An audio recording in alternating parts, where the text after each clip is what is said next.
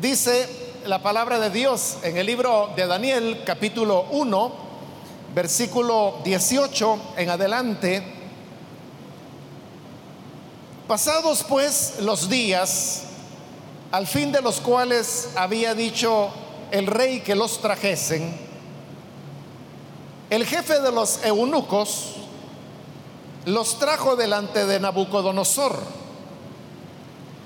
Y el rey habló con ellos y no fueron hallados entre todos ellos otros como Daniel, Ananías, Misael y Azarías.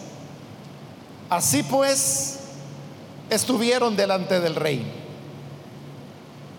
En todo asunto de sabiduría e inteligencia que el rey les consultó, los halló diez veces mejores que todos los magos y astrólogos que había en todo su reino. Y continuó Daniel hasta el año primero del rey Ciro. Solo eso vamos a leer, pueden tomar sus asientos, por favor. El tema que me han pedido desarrollar en esta oportunidad es sobre cómo poder crear o abrir las oportunidades cuando todas las situaciones no son adversas. Tenemos acá que se nos habla de la historia de estos jóvenes hebreos. Era Daniel y tres de sus amigos, los cuales eran eh, muy jóvenes,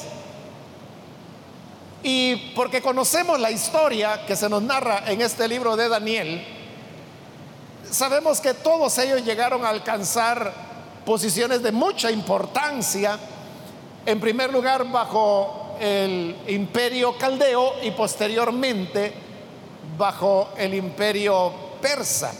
Algunos también le llaman medo-persa.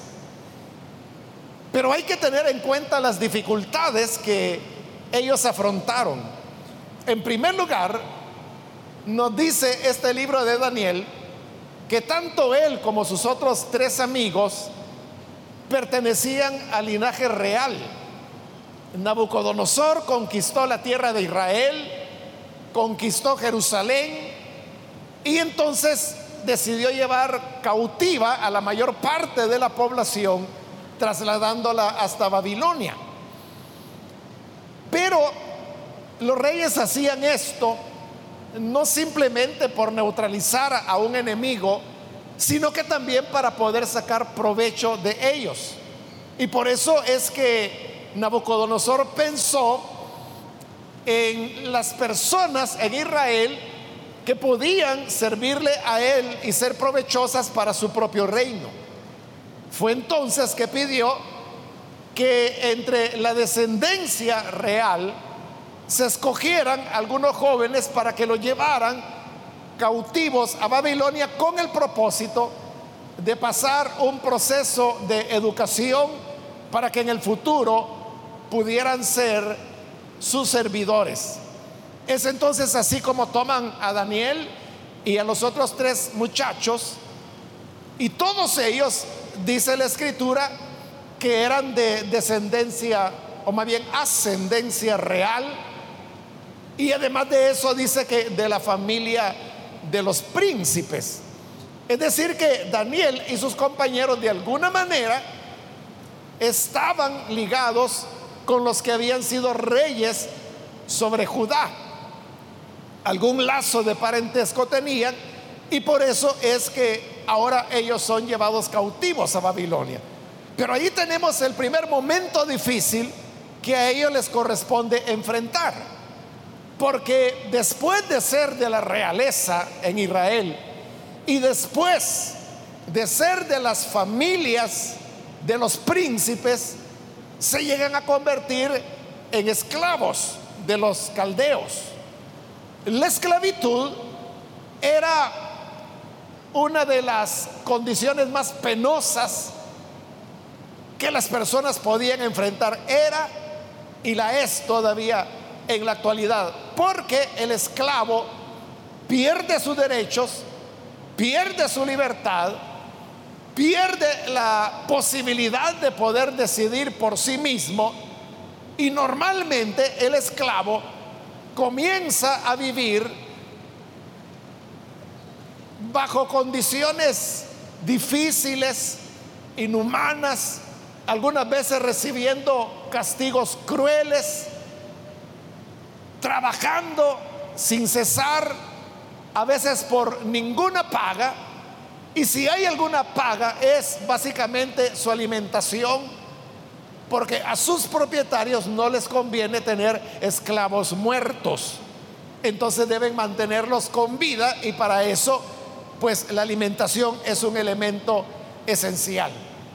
En todo caso, la esclavitud no es una vida agradable, pero es mucho más difícil, mucho más complicado si una persona viene de familia real, es decir, donde se crió, donde nació, con todos los privilegios, disfrutando de ese tipo de relaciones de las familias, de los príncipes, con las mejores atenciones, teniendo sus propios sirvientes, con las mejores comidas, con las mejores ropas, y de repente eso cambia de la noche a la mañana, porque se convierten en esclavos que son llevados en cadenas un largo viaje de un poco más de dos mil kilómetros hasta poder llegar a Babilonia, que es a donde lo llevan. Entonces, así comienza la historia de Daniel y de sus amigos con elementos de desventaja. Otra gran desventaja que ellos estaban viviendo es que eran de muy corta edad. Cuando la Biblia en el versículo 4, hablando de ellos, dice, muchachos en quienes no hubiese tacha alguna. Esa palabra, muchachos, en el hebreo se refería a jovencitos que andaban entre los 13 a los 14 años de edad, más o menos. Es decir, que Daniel y sus amigos apenas estaban entrando en la adolescencia cuando se produce este cambio radical en su vida. Y aún si no hubiese habido ese cambio, que sí lo hubo, pero suponiendo que si no lo hubiese habido, 13 o 14 años es una edad muy corta como para poder saber cómo desempeñarse en la vida, ya sin sus padres, los cuales probablemente estaban muertos en la guerra, y si no, seguramente eran esclavos, pero que estarían viviendo en condiciones peores que las de ellos y a quienes nunca más volverían a ver.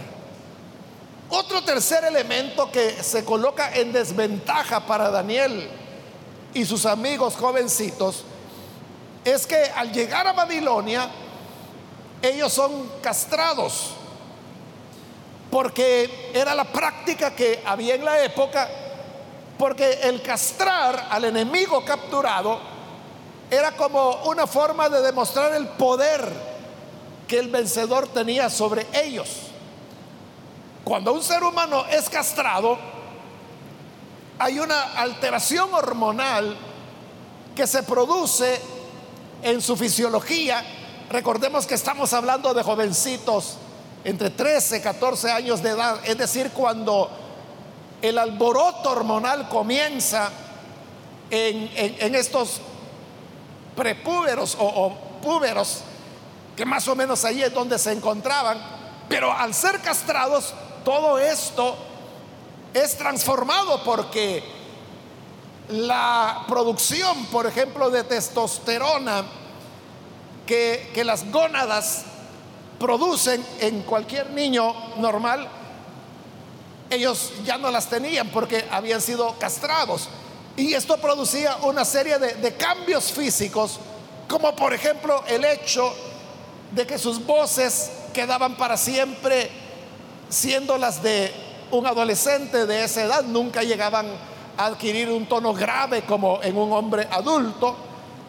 Obviamente nunca ellos podrían procrear, tener familia, casarse. No podían porque estaban castrados. Notemos que ahí en el versículo 18, donde comenzamos la lectura, se nos dice que a estos cuatro muchachos Dios les dio conocimiento e inteligencia, perdón, 18. Pasados pues los días, al fin de los cuales había dicho el rey que los trajesen, el jefe de los eunucos los trajo. ¿Entendió lo que dice ahí? El jefe de los eunucos los trajo. ¿De quién era el jefe de ellos? El jefe de los eunucos. ¿Y quiénes son los eunucos? Los que estaban castrados. Como Daniel y los otros jovencitos habían sido castrados, estaban bajo el mando del jefe de los que eran eunucos, porque eso eran ellos. Además de estas, de esta otra dificultad que estoy mencionando, se presentaba también el hecho de que al llegar a Babilonia, a ellos se les impuso una religión que era contraria a la que ellos habían recibido en Jerusalén. Por eso es de que, entre otras cosas, el rey ordenó cambiarle los nombres. A Daniel ya no le llamaron más por su nombre, sino que le llamaron Belsasar. Y Belsasar lo que significa es que Bel lo cuide. Bel era una deidad, era un dios caldeo. Y entonces al ponerle el nombre de Belsasar era una invocación de este dios pagano sobre Daniel. Nunca más lo volvieron a llamar Daniel, sino que Belsasar. Entonces, este era otro elemento contra el cual los jóvenes tenían que luchar porque estaban tratando de anular la identidad cultural, religiosa, familiar que ellos habían recibido desde el momento de su nacimiento y se les está imponiendo pensamientos e ideas totalmente desconocidas para ellos, pero además contrarias a la fidelidad del Dios en el cual habían creído. Otro elemento que también está en cuenta y que muchas veces pasamos por alto es que al llegar a Babilonia, Daniel y los jóvenes se encontraron con personas que hablaban una lengua que para ellos era desconocida. Hablaban el caldeo, allá en el, profeta Jeremías, cuando el Señor estaba advirtiendo a los israelitas que si no se arrepentían iba a llegar la deportación, una de las advertencias que Dios les hacía era que se los iban a llevar cautivos. Y les decía, los van a llevar a un pueblo cuya lengua es totalmente desconocida para ti esa profecía se cumplió por la desobediencia de Israel. De manera que cuando Daniel y los otros tres muchachos llegan a Babilonia, allí nadie hablaba su lengua. Todos hablaban caldeo y ellos no la sabían. Entonces tenían que aprenderla en primer lugar. Tuvieron que aprender el caldeo. Y después de haber aprendido el caldeo, tuvieron que comenzar a recibir toda la educación de Babilonia, que era una buena educación porque los pueblos caldeos, los que se movían ahí en lo que se llamaba la media luna fértil, donde estaban, por ejemplo, diversos pueblos que tuvieron como virtud, hoy se sabe que, por ejemplo, los sumerios, que fueron un pueblo de la media luna, fértil, ellos fueron los primeros que inventaron el lenguaje escrito, que es lo que se llama el lenguaje cuneiforme, porque eran figuras de cuñas que ellos utilizaban y con eso iban formando las letras y los documentos escritos más antiguos que el ser humano ha podido conocer eh, fueron los de la lengua sumeria, los que realizaron estas personas. Entonces ellos eran avanzados en cuanto a arquitectura, en cuanto a gobierno, en cuanto a política, militarmente, astronómicamente. Dije astronómicamente, no astrológicamente, lo cual es otra cosa. La astrología es una charlatanería, ¿verdad? Es eso de la superstición, el zodíaco y todas esas cosas. La astronomía es el estudio de los cuerpos celestes, temas como los cometas, los eclipses de luz, ya sea de sol o de luna. Entonces, las constelaciones, o sea, todo eso fueron precisamente estos pueblos los que los comenzaron a desarrollar. Esa fue toda, toda esa educación la recibieron estos muchachos, pero primero tuvieron que aprender la lengua caldea. Entonces, ¿cuáles son las condiciones en que estos casi niños llegan a enfrentar a Babilonia? En primer lugar, pasar de la realeza a la esclavitud. En segundo lugar, su propia inmadurez, porque eran preadolescentes. En tercer lugar, el hecho de que son castrados, con lo cual su vida cambió para siempre. En cuarto lugar, la imposición de dioses y de una cultura extraña. En quinto lugar, tener que aprender una lengua que, como el Señor les dijo, ustedes no la entienden, no la conocen.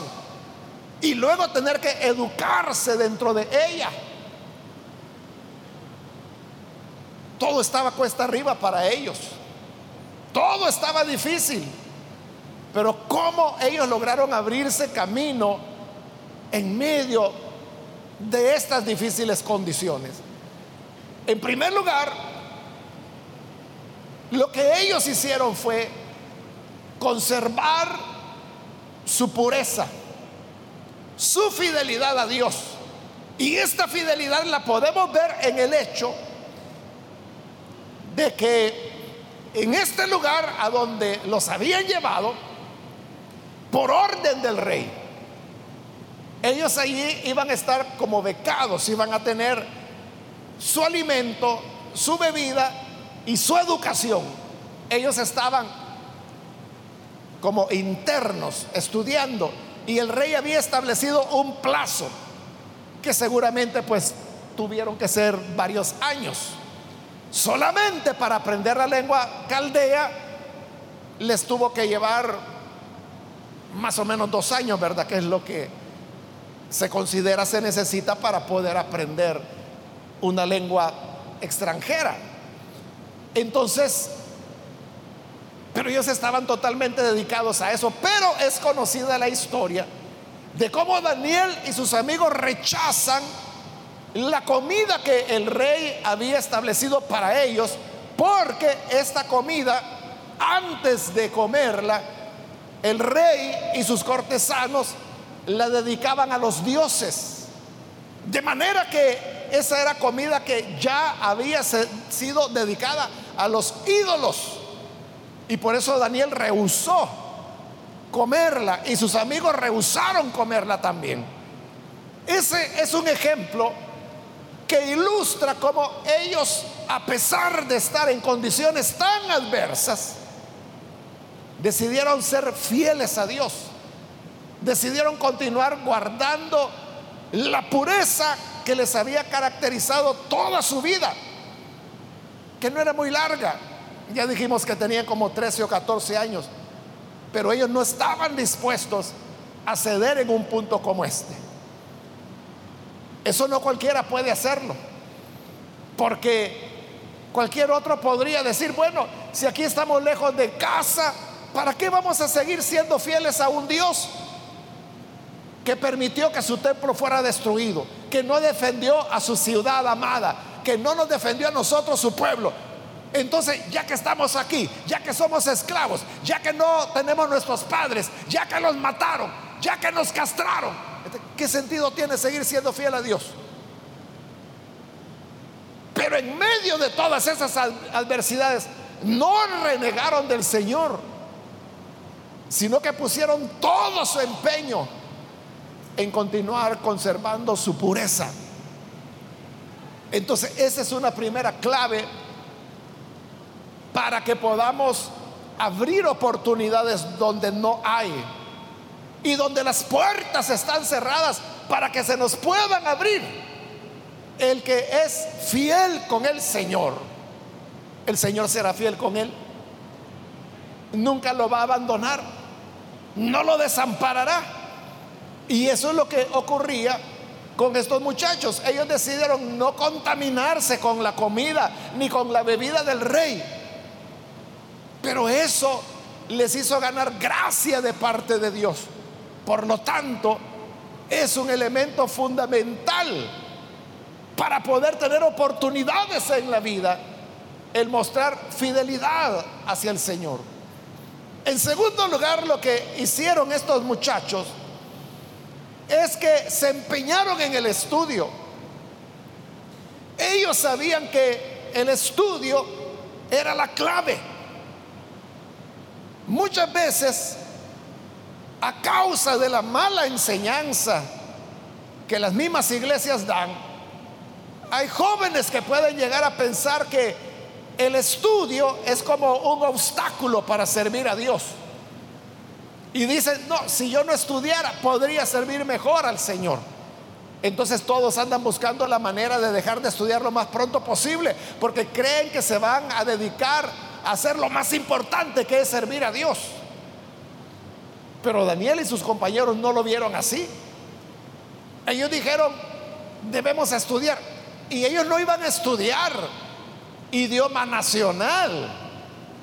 No iban a estudiar la historia nacional. Iban a aprender el idioma caldeo e iban a conocer la historia de Babilonia. Iban a aprender las operaciones matemáticas caldeas, que también la tenían muy desarrollada ellos. Entonces todo era algo totalmente nuevo para ellos. Pero entonces, ¿de qué estamos hablando? Estamos hablando que ellos tuvieron que aprender matemáticas. Ellos tuvieron que aprender a hacer cálculo. Ellos tuvieron que aprender a estudiar astronomía. Tuvieron que aprender historia. Tuvieron que aprender acerca de administración pública. Tuvieron que aprender acerca de economía. Tuvieron que aprender, o sea, todas esas cosas que se necesitan para la vida.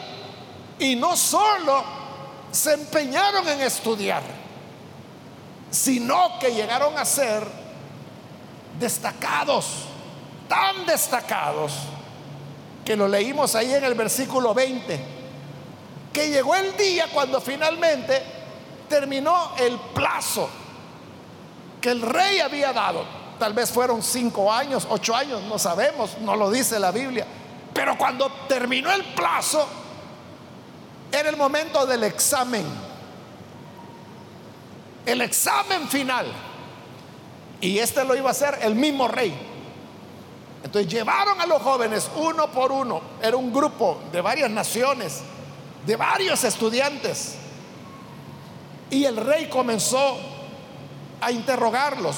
Y dice el versículo 20, en todo asunto de sabiduría e inteligencia que el rey les consultó, los halló diez veces mejores que todos los magos y astrólogos que había en todo su reino.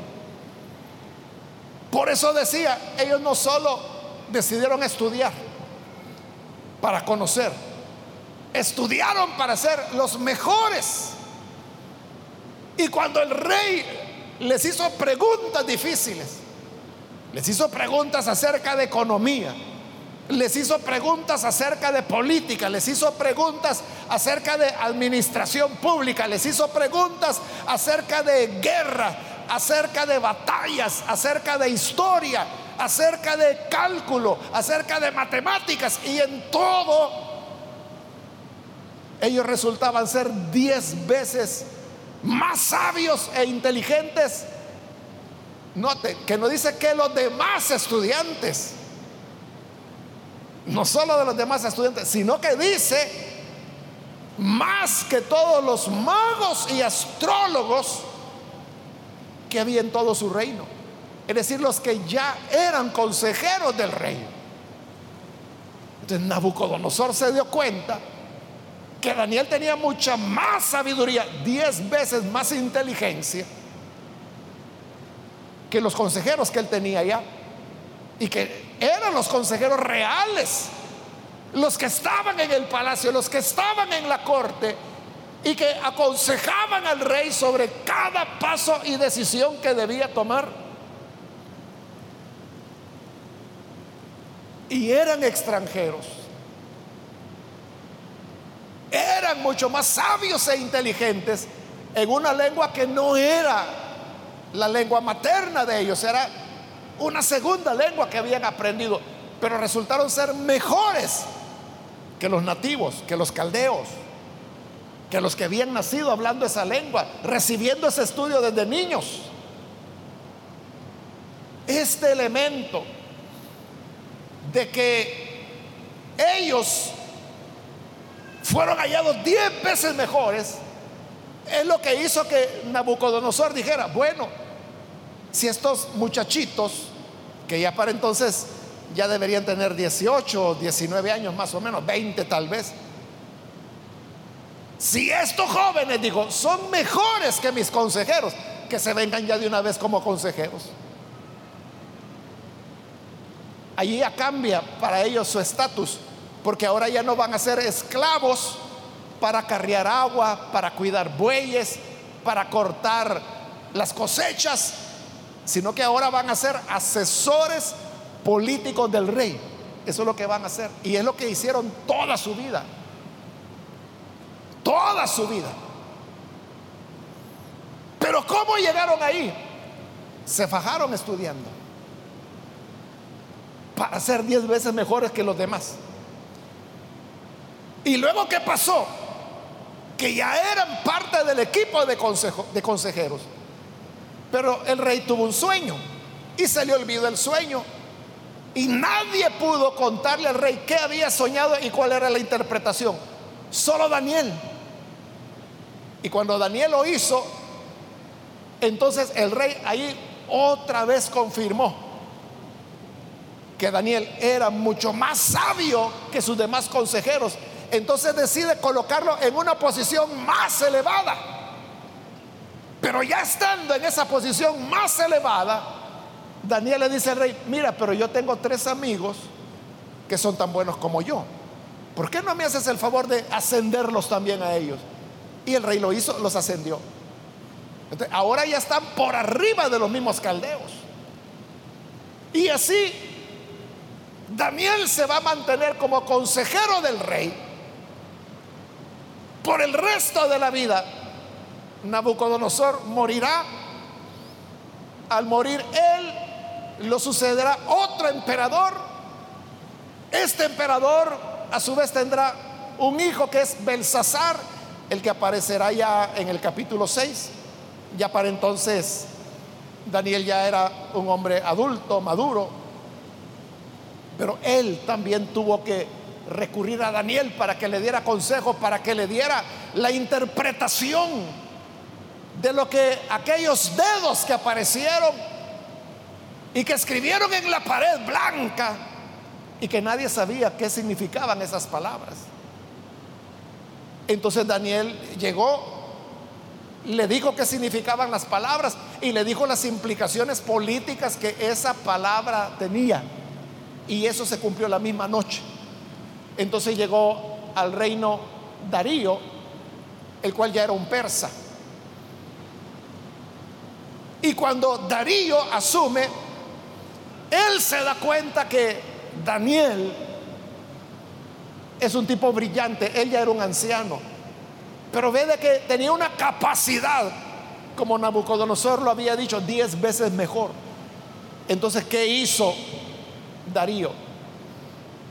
Lo ascendió debajo del emperador, ya en el imperio persa, habían tres, tres que estaban debajo, virreyes, digamos, aunque ellos le llamaban sátrapas. Uno de ellos era Daniel. Pero Daniel era tan bueno que el rey entonces dijo, mejor voy a quitar a los otros dos. O no quitarlos, pero poner arriba de ellos a Daniel. Es decir, iba a estar el emperador, luego Daniel y luego los otros dos sátrapas. Y de ahí venía todo el resto de la organización. Y por eso los otros entraron en celos, quisieron tenderle una trampa al rey. El rey cayó en la trampa, pero el Señor libró a Daniel. Y así es como este versículo 21 dice que así continuó Daniel hasta el año primero del rey Ciro. Y ahí es cuando la vida de Daniel termina. Entonces, de las condiciones más adversas, Daniel ascendió a la posición más alta que se podía dentro del imperio. Arriba de él solo el emperador estaba allá. Ya, ya más arriba ya no se podía. Pero ¿cómo lo lograron? Dije, número uno, guardando su fidelidad a Dios, su pureza. Y en segundo lugar, preparándose estudiando. La gente, bueno, hoy y, por mucho tiempo, ¿verdad? Se ha quejado de que no se haya trabajo, pero trabajo sí hay. Lo que ocurre es que hay trabajo, pero para los mejores. Si tú tuvieras una empresa y necesitas contratar a una persona y te llegan 300 currículos, 300 personas que quieren esa posición, ¿a quién vas a escoger tú? Escogerás al mejor. para las personas que son buenas en su campo, no importa cuál sea ese campo, pero el que es 10 veces mejores en su campo, ese tiene trabajo asegurado. Porque son los esenciales, los que no pueden faltar y los que todos andan buscando. está bien confiar en Dios. Daniel confió en Dios, pero también a saber cuántas madrugadas amanecieron estos muchachos estudiando cálculo, estudiando matemáticas, estudiando astronomía, haciendo cálculos, por ejemplo, que cuando volvería a pasar tal o cual cometa ¿O cuándo sería el próximo eclipse de luna? Le pusieron empeño. Entonces, hagamos de la igual manera nosotros. Esforcémonos por ser los mejores. Si no somos los mejores, por lo menos diez veces mejores que todos los demás. Y entonces verás que oportunidades siempre tendrás. Todo depende de tu esfuerzo. Todo depende de tu capacidad. No se trata, porque a veces dice, es que yo no puedo pagar una buena universidad, me toca una de garage. O sea, pero puede ser ahí, pero todo depende de tu capacidad, de tu empeño, de tu esfuerzo. Porque otros están en las mejores universidades y no hacen nada. Nunca van a llegar a nada.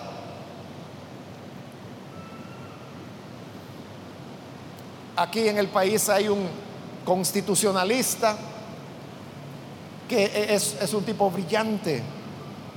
Y en una ocasión platicando con otra persona que lo conocía él, él me dijo, fíjese que él se graduó de esta universidad. No digo el nombre, no vaya a ser que algunos de ustedes estudien ahí. Pero esta es una universidad de esas rascuachitas, de esas de garage. Entonces, cuando él me dijo, él se graduó, no, no puede ser, le dije yo. Es que este es un tipo genial, ¿cómo va a haberse graduado? No, si es cierto, me dice. Yo he visto el título de él, me dijo, no, no puede serle. Entonces me dijo, mire, le voy a enviar la foto, me dijo, le voy a tomar una foto al título y se lo voy a enviar. Y lo hizo, lo hizo como una semana después. Y ahí yo me convencí que entonces no depende, uno puede estar, hermanos, en las condiciones más negativas como Daniel y sus amigos pero todo es del empeño que la persona le ponga. Algunos lo que tratan de hacer en la universidad es el mínimo rendimiento. Pasar el examen. Es que solo tres puntos me faltan y eso quiero yo para pasar la materia. Ese es el enfoque equivocado. La universidad no es nada más que una base, una idea, un esqueleto sobre el cual tú debes investigar más de lo que la universidad te enseña. Sobre esa guía de la carrera, eres tú el que busca otros autores, el que investiga, el que va más adelante. Para eso sirve la universidad. No para lograr el mínimo, sino que para extraer el máximo. Que Dios nos ayude entonces para que, para la gloria de Él, podamos poner este empeño. Si no hubiera sido así, Daniel no hubiera sido nada. A veces nosotros imaginamos a Daniel como un hombre que solo orando pasaba. Porque así dice el capítulo 6 que Daniel oraba tres veces al día. Pero si solo orando hubiera pasado, ese primer examen que el rey les hizo, hermano, ahí hubieran quedado. Los hubieran enviado a carrear leña. Es cierto que oraban tres veces al día, pero no solo eso hacían. Se empeñaron por educarse y fueron diez veces sobresalientes. El rey no dudó, estos son los que me van a servir. Estos son mis consejeros. Porque esa es la clase de personas que todo mundo anda buscando. Los buenos a veces hay hermanos que me dicen, hermano, ayúdeme a buscar trabajo. Y yo le digo, ¿y usted qué estudios tiene? Y a veces me dicen sexto grado, noveno grado. Pero ¿cuántos millones de salvadoreños creen ustedes que tienen noveno grado? O ya no se diga sexto grado. Estás en una situación de desventaja terrible. Ahí donde viene el tema del esfuerzo, del empeño. Porque así es como se alcanzan y se crean las oportunidades. Vamos a cerrar nuestros ojos y vamos a orar, pero antes de hacerlo, yo quiero hacer una invitación. Para las personas que todavía no han recibido al Señor Jesús como Salvador, pero si tú has escuchado hoy la palabra, Y te das cuenta de que no basta con que uno sea religioso, sino que hay que poner también un esfuerzo por alcanzar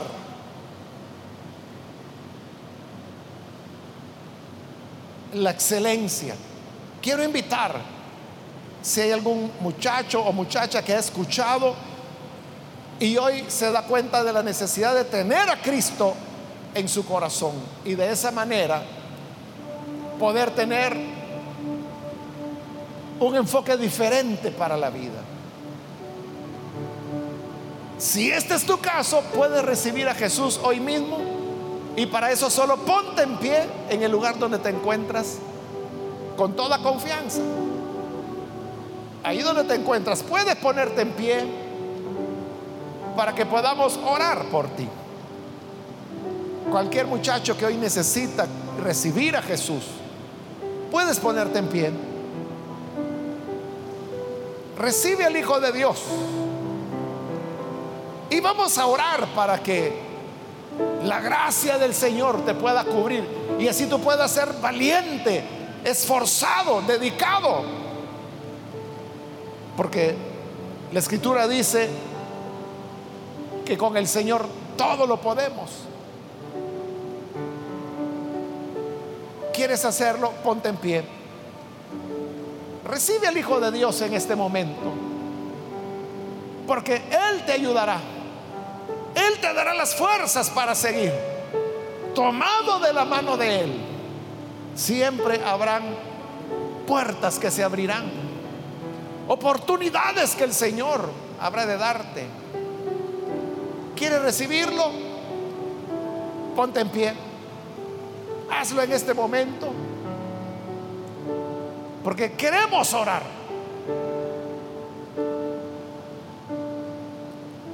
Si hay algún muchacho que se ha alejado del Señor, pero hoy necesita retomar el camino y reconciliarse, también puedes ponerte en pie.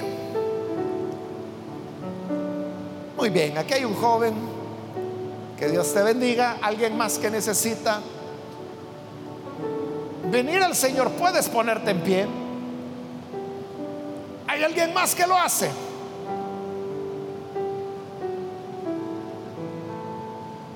Muy bien, ahí atrás hay otro joven. Dios te bendiga. ¿Alguien más? Ya sea que es primera vez que recibes al Hijo de Dios o te reconcilias, puedes ponerte en pie. ¿Alguien más que lo hace? Hoy es el momento de venir. Hoy es cuando tenemos la oportunidad.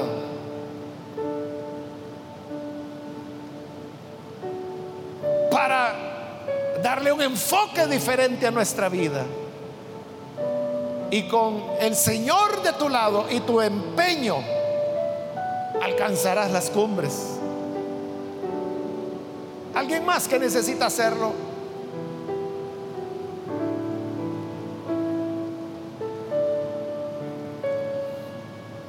Muy bien, aquí hay una joven, que Dios te bendiga. ¿Alguien más?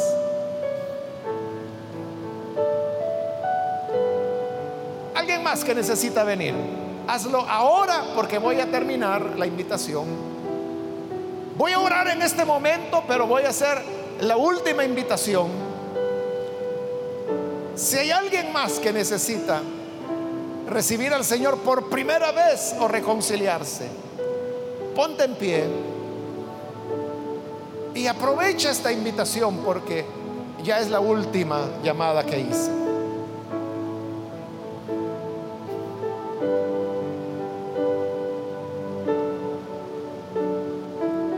A usted que nos ve por televisión, le invito para que se una con las personas que en este local están recibiendo a Jesús y oremos juntos.